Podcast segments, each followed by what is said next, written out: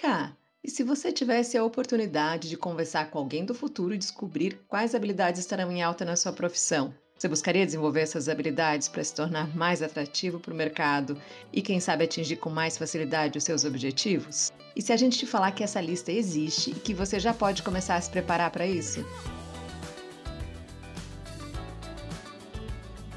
Oi, eu sou a Vivi Goulart e junto com a Júlia Pacheco vamos apresentar a série Habilidades do Futuro. Com base no relatório Future of Jobs do Fórum Econômico Mundial e da pesquisa do LinkedIn Workplace Learning Report, iremos discutir em alguns episódios quais são essas habilidades para quem deseja se manter relevante e vamos também explorar alguns caminhos para desenvolver essas habilidades.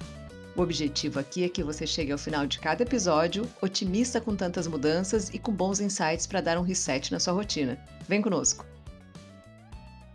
Mais um episódio do Por Dentro da Estratégia, agora dentro dessa série Habilidades do Futuro. E hoje o nosso episódio é de que fonte você bebe?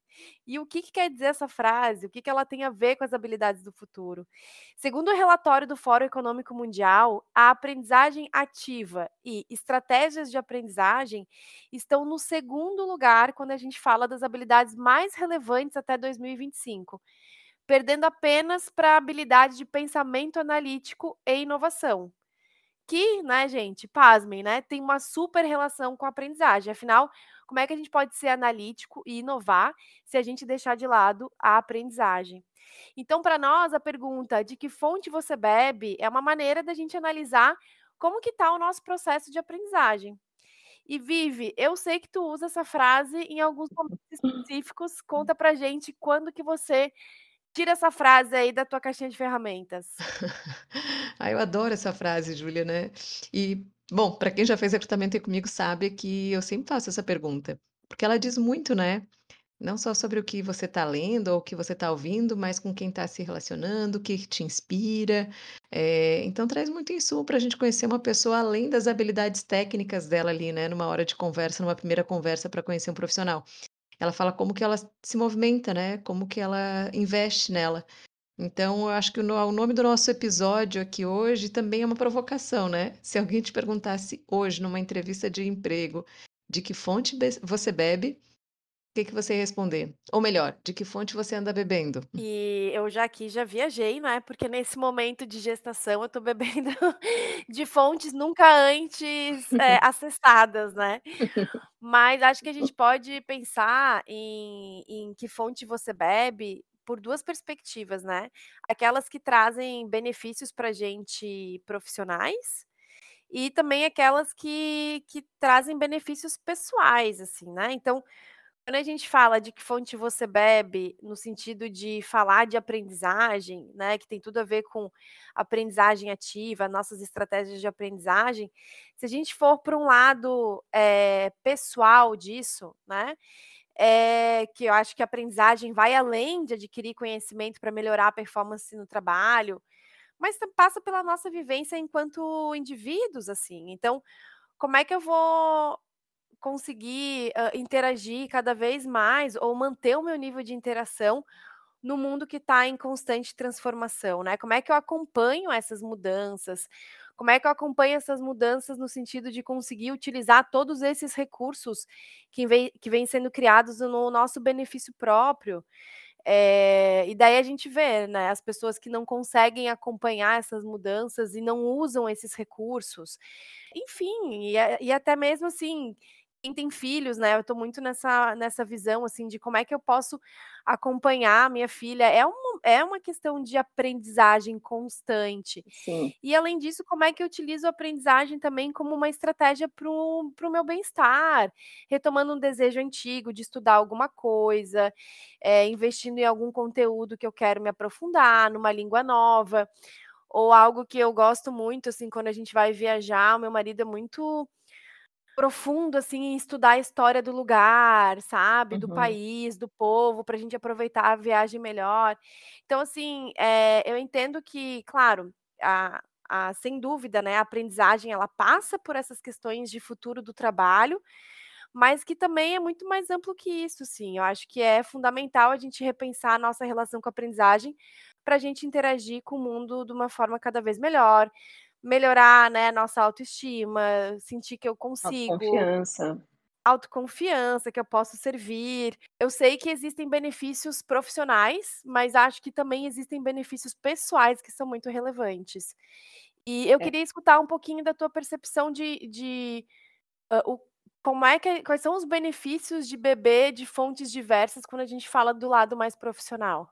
Júlia, só antes de comentar sobre os benefícios aí e sobre fontes diversas de aprendizagem, eu queria chamar a atenção para um ponto bem relevante e que que eu acho que chama atenção, acredito que para você também, que é o fato dessa habilidade, aprendizagem ativa, estratégias de aprendizagem, ela aparecer aí em destaque na segunda habilidade das necessárias aí para o futuro do do trabalho, né. Uhum. Eh, e eu penso que com tantas mudanças e necessidades que necessidade que a gente tem de se reinventar a todo momento, uma velocidade muito maior, essa habilidade de aprender a aprender, ela se tornou aí essa habilidade mestre, né, ela vem antes de todas, porque depois que você aprende isso, ela que te vai te levar a desenvolver novas habilidades necessárias. Então, entendo que esse é o ponto Uhum. chave para o sucesso e para a longevidade da carreira. E Vivi, só para con contribuir, né, a gente tá falando que na na lista de do do relatório, né, Future of Jobs, hã, de do Fórum Econômico, ela aparece em segundo lugar quando a gente tá falando de uma visão mundial, mas eles têm um recorte ali do Brasil, né, e no Brasil ela tá em Uhum. primeiro. Então assim, eh, como, né, uma uma competência emergente, assim, né, uma competência Hum. que precisa ser desenvolvida e tal. E eu acho que é super importante a gente fazer esse olhar, assim, de que como ainda no Brasil isso se torna mais relevante, e, hã, fazendo um gancho também com um dado que veio da de uma pesquisa do Gartner, que 68% dos líderes de RH atualmente não têm uma estratégia para o futuro do trabalho, né. Então Sim. assim, se a gente tem uma uma pesquisa mundial aí que tá nos falando que essa é entre primeira e segunda, vamos dizer assim, né, primeira no Brasil, segunda no mundo, hã, habilidade relevante para o futuro do trabalho, que é essa aprendizagem, eh, autodirigida, estratégia de aprendizagem e tal. Mas do outro lado eu tenho uma pesquisa que nos diz que quase 70% dos líderes de RH não tem uma estratégia para isso, não tem uma estratégia para esse futuro do trabalho. Então assim, hã, Uhum.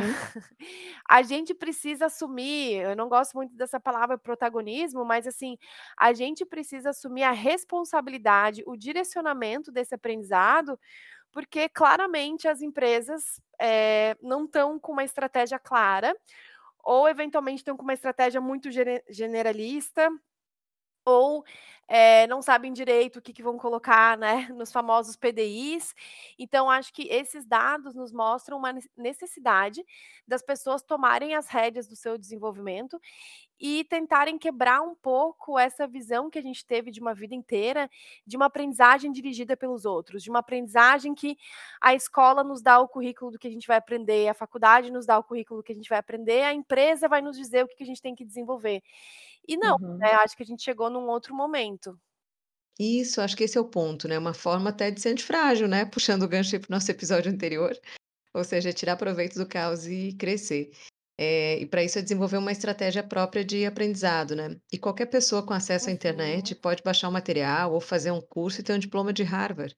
O acesso nunca esteve aí tão facilitado. Acho que essa é uma mudança profunda e muito recente e com grande potencial de nos adaptarmos, e eu acho que é assim que a gente vai gerenciar tantas mudanças ao nosso redor. E sobre a pergunta das fontes diversas pra, né, a diversidade de fontes aí que a gente tem para beber e hidratar o nosso jardim mental, essa para mim acho que é a grande beleza dessa quebra de paradigmas sobre aprendizado autodirigido, né. Por muito tempo, como você colocou, a gente foi moldado a pensar que a única fonte de aprendizado era escola, universidade, livros, mas eu penso que desconsiderar esse ambiente informal como também uma fonte de verdade de de de aprendizagem, é perder uma grande oportunidade, né. E aí que fontes são essas, né. Eu, por exemplo, eu tenho usado muito podcast para esse fim, eh, não só esses podcasts que a gente segue no dia a dia, que eu né, aqueles conteúdos, assim, que eu tenho afinidade, gosto de ouvir, mas também com frequência, eh, eu busco algum tema específico, então eu tenho algum trabalho para fazer, alguma demanda, eu vou lá, faço uma busca, né. Recentemente eu fiz isso, eu tinha uma tarde inteira de ideação eh, de um plano de go-to-market, e aí entre um deslocamento e outro, eu botei lá na busca, achei um episódio de um podcast que eu desconhecia, em 30 minutos aquilo me gerou um monte de insight, de ideias novas, então deu um refresh, assim, na minha bagagem e foi muito produtivo, né. Uma outra fonte que eu penso que por vezes ela é bem subaproveitada, são os próprios colegas, equipes, pares, outros profissionais, eh, de mercado. Eh, eu aprendo demais com a equipe, assim, pela diversidade mesmo, sabe, da de pessoas, de faixa etária, de bagagem, de vivências, de de formação profissional. Então essa troca com com pessoas eu também entendo que é muito rico, tem é um ambiente mais informal, mas se for sempre com a intenção, né, se a gente tiver isso num eh, na na nossa lente, que ele é um ambiente também de aprendizado, a gente aprende muito, né.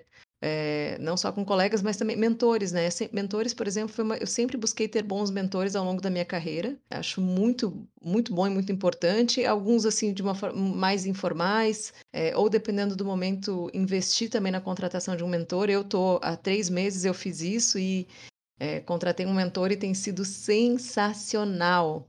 É, hã, quando a gente fala de aprendizagem, eu acho que a gente tá ainda a gente vai pra um lugar muito do senso comum, assim, de curso, livro, artigo, né. E ter uma estratégia diversificada, como você traz aqui, eh, nos ajuda a ampliar as nossas possibilidades e e tangibilizar esse aprendizado no dia a dia. Então, tu trouxe aqui exemplos muito legais, né. Claro, conteúdos, curso, podcast, artigo, fazer uma curadoria, mas também esses outros que a gente pode dizer que são aprendizados por experiência, né, com outras pessoas, né, com redes, com mentoria, aconselhamento, grupos. Também faço parte de grupos, alguns grupos, assim, hã, por exemplo, né, estudando psicologia clínica, a gente tem uma supervisão eu tenho uma supervisão que é individual, onde eu compartilho os meus casos, né, com um supervisor, mas eu também tenho uma supervisão que é em grupo, que é quase que uma mentoria, onde a gente tem um grupo pequeno ali de pessoas, 4 pessoas, a gente tem um mentor que é isso que você trouxe, né, alguém mais experiente, com mais vivência e tal, onde a gente troca, eh, casos e o que que tá acontecendo e como é que a gente pode ampliar a nossa visão e tal. Então, acho que é super importante, né, conteúdos, pessoas e redes, e também experiências. Então, eh, um voluntariado pode te trazer um aprendizado, um trabalho social pode te trazer um aprendizado, uma viagem, né, pra quem trabalha com coisas e e claro, a gente tá aqui falando do com esse viés do trabalho, mas nem sempre a aprendizagem é para o trabalho, mas quem trabalha com coisas criativas, né, com criativos, cara, uma viagem onde tu pega referências diferentes, né. Ou o meu marido trabalha com com o ramo, né, do de de restaurantes. Uhum. Então, coisas que a gente sempre gosta de fazer, experimentar comidas diferentes, ir em lugares diferentes pra ampliar o nosso repertório de de paladar, de combinações possíveis, de ingredientes. Então, tudo isso são estratégias de aprendizagem, mas que se a gente for perguntar, né, que que você aprendeu no último ano, por exemplo, eh, provavelmente você vai se limitar aos cursos que você fez, a Uhum. ao conhecimento formal. É, e acho que essa é uma quebra de paradigma bem importante, né, porque já foi assim, né, aliás, né, tinha um peso enorme na decisão do vestibular, né, você deve ter passado por isso também, lá com 17 anos que a gente não tem a mínima noção do que a gente vai fazer para o resto da vida e aquela era uma decisão, assim, para o resto da vida, né. Eh, e hoje não, hoje a gente sabe que durante a nossa vida aí a gente pode ter até 3 ou mais carreiras, múltiplas carreiras, né, carreira mosaico, enfim. E sobre o que você estava comentando de experiências e viagens, eu vou trazer até uma contribuição aqui da neurociência, né, que ela entende que o nosso cérebro, eh, aprende de 3 maneiras: quando algo nos motiva, quando algo nos inspira ou quando nos parece um exemplo, uma experiência, uma vivência, né. Então por isso que só o conhecimento formal, ele não faz jus ao que a gente precisa e e é um desperdício. E por isso também a importância de você ter o seu próprio plano de aprendizado, porque você melhor do que ninguém sabe o que que te motiva, o que te inspira. E aí certamente vai ser muito mais efetivo e produtivo do que um terceiro cuidando disso pra você. E um outro ponto que no fundo a gente já sabe, mas que também é confirmado aí por pesquisas de neurociências, é que o contexto que a gente está inserido, ele influencia na maneira como nós pensamos, agimos e como a gente toma decisão. E aí é que eu chamo um chamo atenção sobre como você anda nutrindo esse teu conhecimento no teu dia a dia, né, o que você lê, o que que você ouve, quem você segue nas redes sociais, com quem você tem feito trocas no seu dia a dia, né, com, eh eh, os colegas, enfim, teus colegas de trabalho, pares, né. Aqui, aliás, até um clássico, né, eh eh, acho que boa parte que deve estar ouvindo já passou por isso ou conhece esse perfil de colega, se você está rodeado de colegas aí que só reclamam, que nada nunca está bom, eh, saem de reuniões desacreditados, corra. Corra porque esse, eh, logo esse Uhum. vai ser o teu contexto também. É dessa forma negativa que você vai seguir tomando decisão e agindo.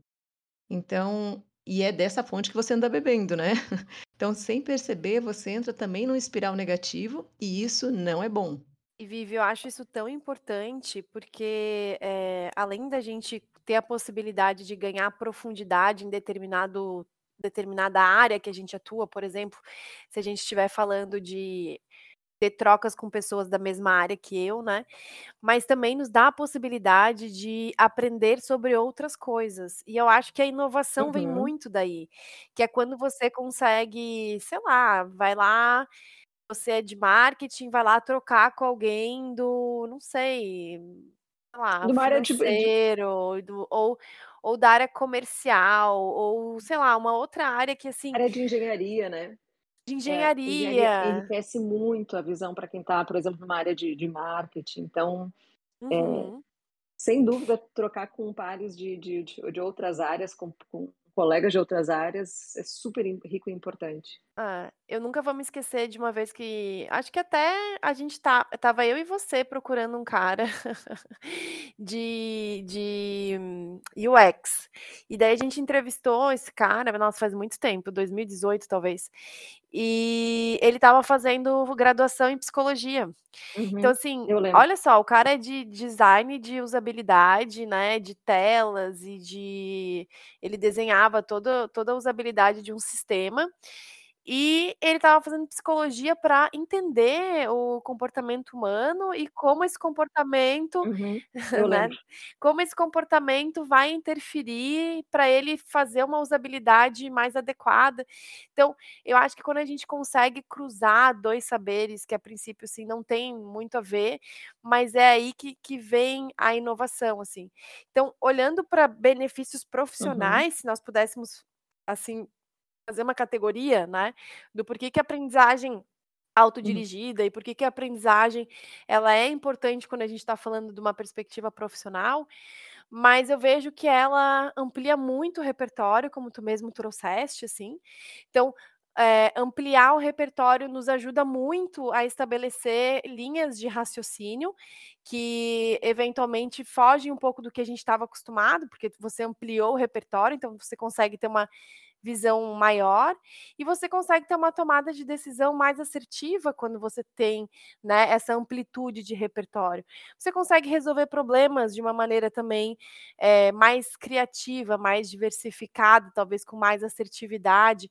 E quando a gente fala também, né, disso que você tá falando de aprender com colegas, a gente também tá falando de de uma contribuição na diversidade, de de entender que a diversidade de background das pessoas é relevante, que a diversidade de perfil também é relevante, e de que quando a gente combina todas essas coisas, porque ainda infelizmente existem pessoas que querem só trabalhar com quem é parecido com elas, né, Sim. mas quando a gente consegue combinar essa diversidade, tanto de background quanto de perfil, a gente tem aí uma chance muito interessante de aprender com outras pessoas, que pensam diferente da gente, que trazem pontos de vistas diferentes da gente.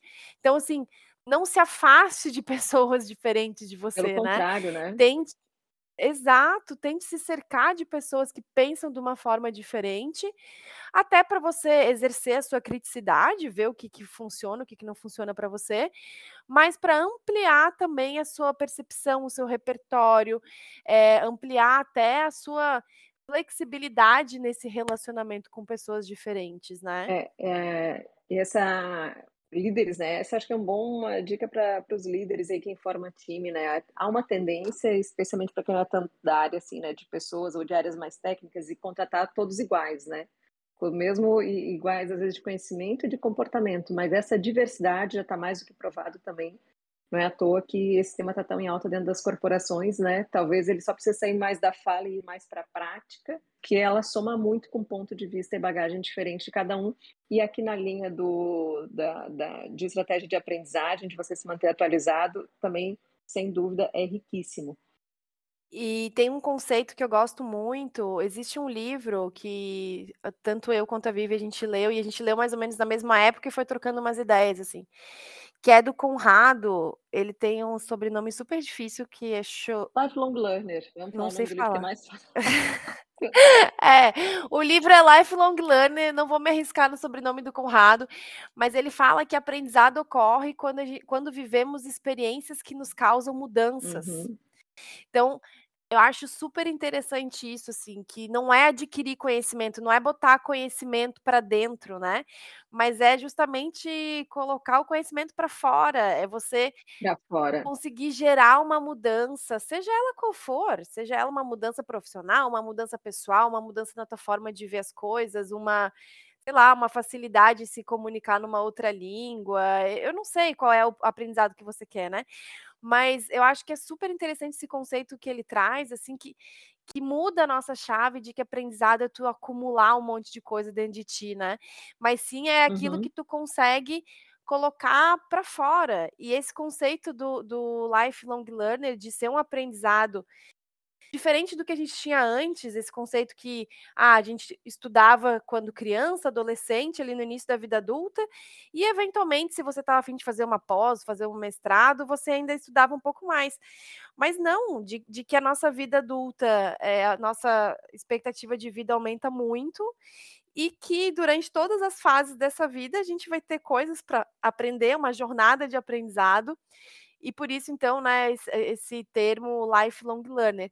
E daí eu tenho um, eu não vou dar spoiler aqui, eu queria que tu contasse o exemplo do teu pai, que eu acho que é uh, a tangibilização, assim, né? A gente tangibilizar tudo isso que a gente está falando aqui. E se eu falar para você que eu falei isso pro meu pai, né? Pai, você é um lifelong learner.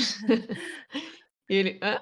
Não, não tem problema, não tem problema ele não saber o É, conceito. não entendeu nada e continua empolgado me contando sobre o curso dele.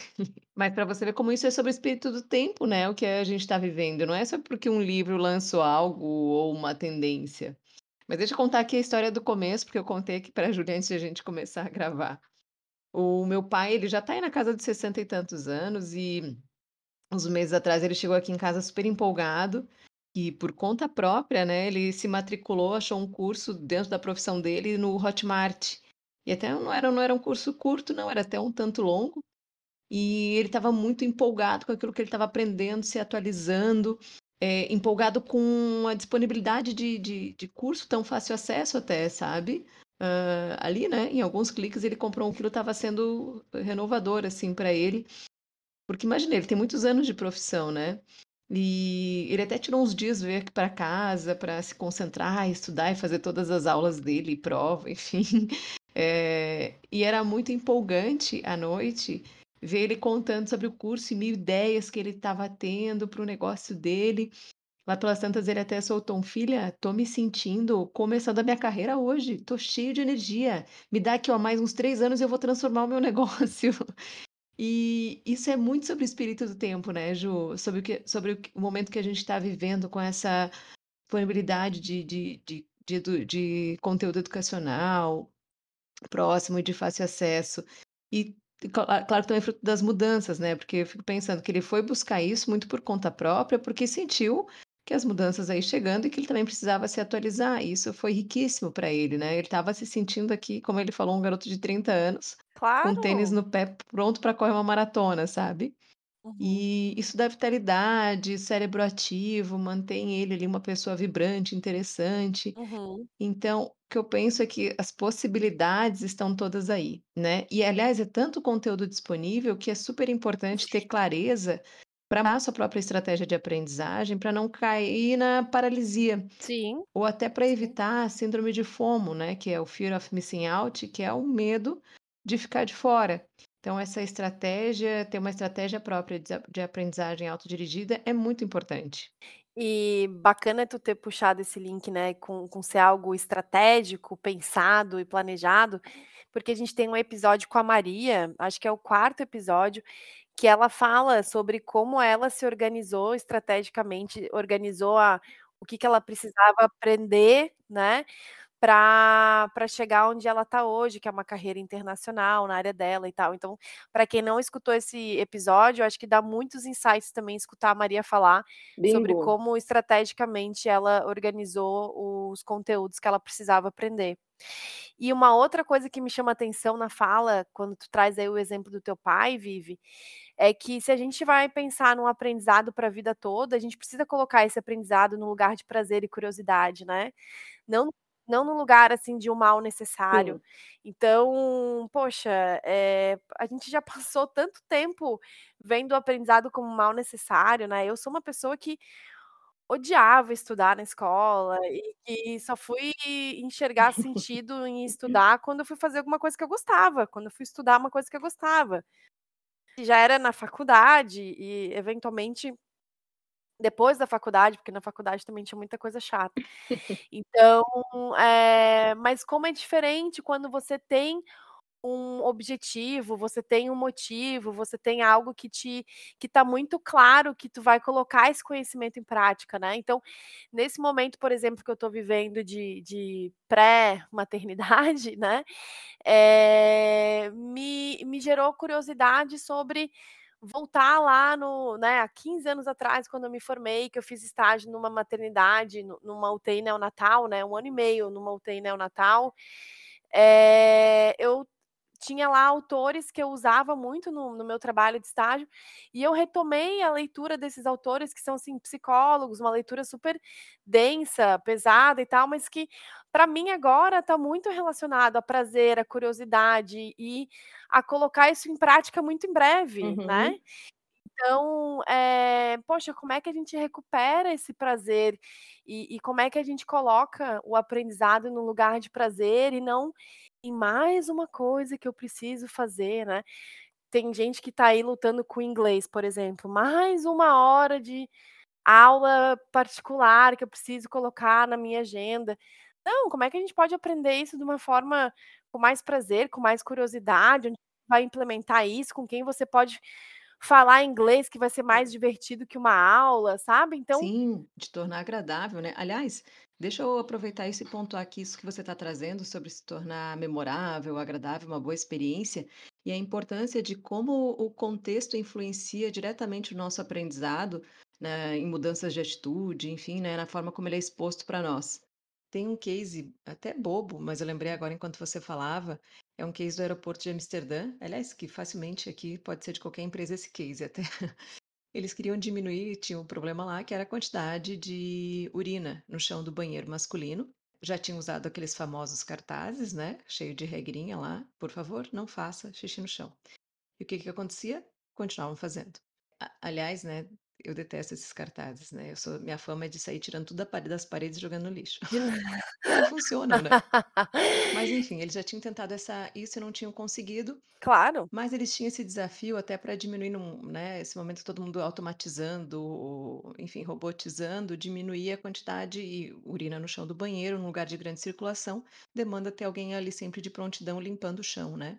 E aí o que eles fizeram foi pensar o que que motivaria, né, pararam um pouco pra pensar, o que que motivaria que o indivíduo fizesse no lugar certo. E aí eles colocaram um adesivo de uma mosca bem no meio do mictório. Pronto, aquilo resolveu. Foi o necessário pra gerar o comportamento esperado, né, foi o gatilho, foi o empurrãozinho. Então olha como, eh, o contexto influencia. Esse é um exemplo até bobo, mas que a educação ela precisa gerar experiência pra ela ser efetivo, né, pra ela motivar e pra ela gerar mudança de comportamento. Eh, isso até que é importante pra quem atua com treinamento, né, em área de T&D, enfim, que, eh, educação ela não pode ser só um monte de dados ou informação colocados aí pra alguém absorver. Até porque isso aí tem disponível a um monte na internet, né. A educação hoje ela se trata de formar aspectos que o nosso cérebro humano é único. Eh, motivação, criatividade, ética, confiança, empatia. Então a educação hoje, né, e o aprendizado é muito mais sobre a gente ter uma bússola pra navegar nesse nosso mundo incerto, frágil, ansioso, não linear aí que a gente já falou no último episódio, nesse mundo bunny.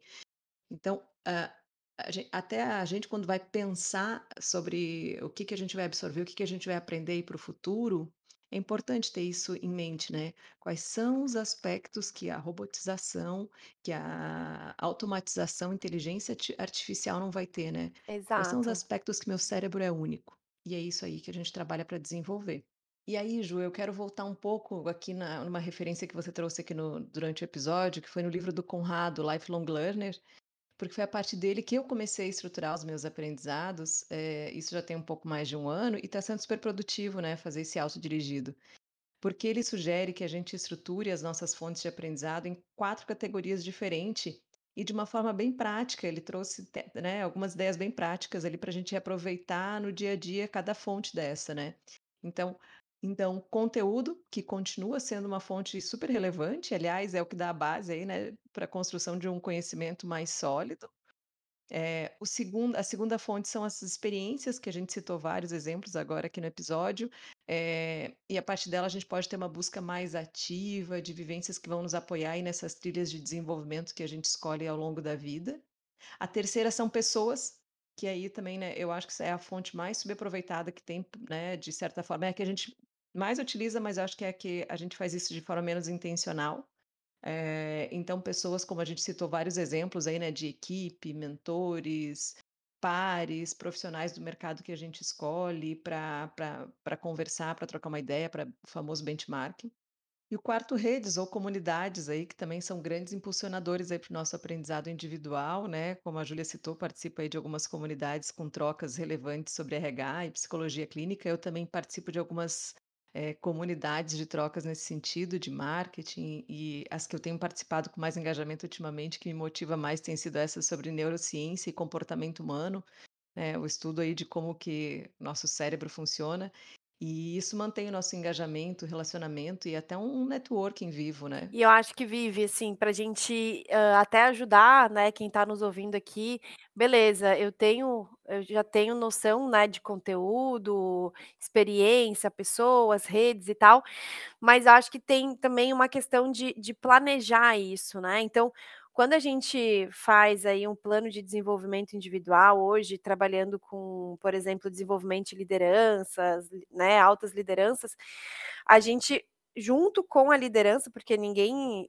ninguém faz um plano pra outra pessoa executar, né, a gente ajuda as pessoas a a fazerem esse planejamento, mas é super importante a gente conseguir calibrar, diversificar as estratégias de aprendizagem, então, conseguir um equilíbrio entre essas fontes que você trouxe, né, eh, equilibrar isso, não não colocar tudo na conta de um curso ou não colocar tudo na conta das pessoas, a gente conseguir equilibrar isso.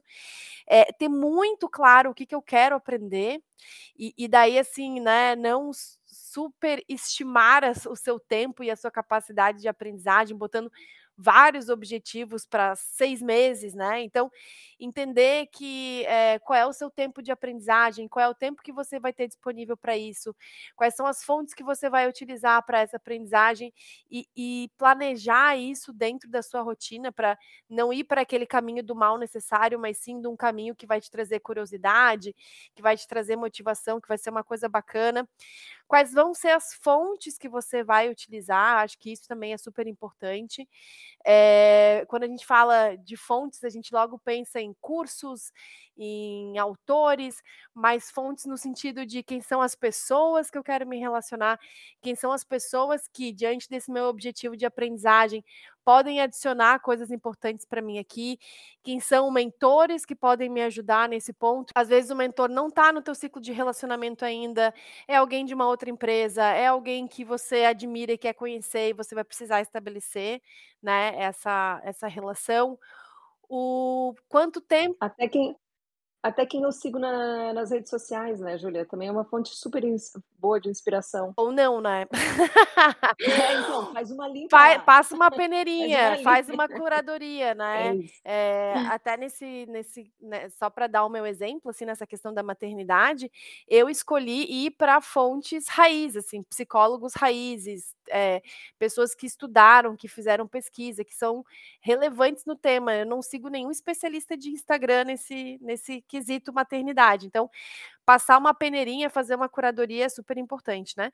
E a questão de tempo e dinheiro, quanto tempo vai durar esse teu aprendizado, né? É, quanto de grana você vai disponibilizar para isso, se é um aprendizado que vai precisar dinheiro envolvido, que pode ser dinheiro para curso, mas pode ser eu vou fazer uma imersão de inglês num outro país, eu vou fazer, vou viajar para conhecer uma outra cultura, ou eu vou pagar uma mentoria, então quais são os recursos que você tem financeiros para isso? Acho que ter essas fontes bem claras, né, e ter esse planejamento é aí uma, uma combinação poderosa para ter sucesso nas estratégias de aprendizagem. Aí, planejamento. Acho que fechamos com chave de ouro.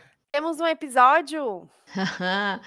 Temos sim um episódio. Esse foi o primeiro episódio da série Habilidades do Futuro. É, a gente vai seguir aí por alguns episódios ainda, abordando as outras habilidades que tanto a pesquisa do Fórum Econômico Mundial apresenta como tendência, como a pesquisa também do LinkedIn apresenta como tendência para os próximos anos. E se você é, tem alguma dica, alguma sugestão, alguma dúvida, a gente continua esse papo lá no Instagram, arroba por dentro da estratégia. Manda uma mensagem para a gente lá que a gente vai adorar conversar com você e trazer as suas sugestões para os próximos episódios. Aliás, né, Julia, vamos agradecer aqui também o feedback que a gente tem recebido dos últimos episódios. Assim, é muito bacana é, saber de vocês como que vocês estão aproveitando o conteúdo, como que desdobra e gera novos insights. A, a ideia dessa série que veio de, de, feedback de vocês do nosso episódio sobre adaptabilidade, que a gente citou o estudo aí do Fórum Econômico Mundial. A gente repassou para algumas pessoas esse estudo para continuarem desdobrando. E aí esse pedido para a gente aprofundar aqui esse tema das habilidades do futuro surgiu essa série. Então, os próximos, acompanha aí os próximos episódios que a gente vai trazer. E para isso, ó, curte a gente aqui no Spotify, segue a gente aqui, que sempre que tiver episódio novo você vai ser avisado. É isso, gente. Obrigada, até o próximo episódio. Tchau, tchau. Obrigada, até o próximo. Tchau, tchau.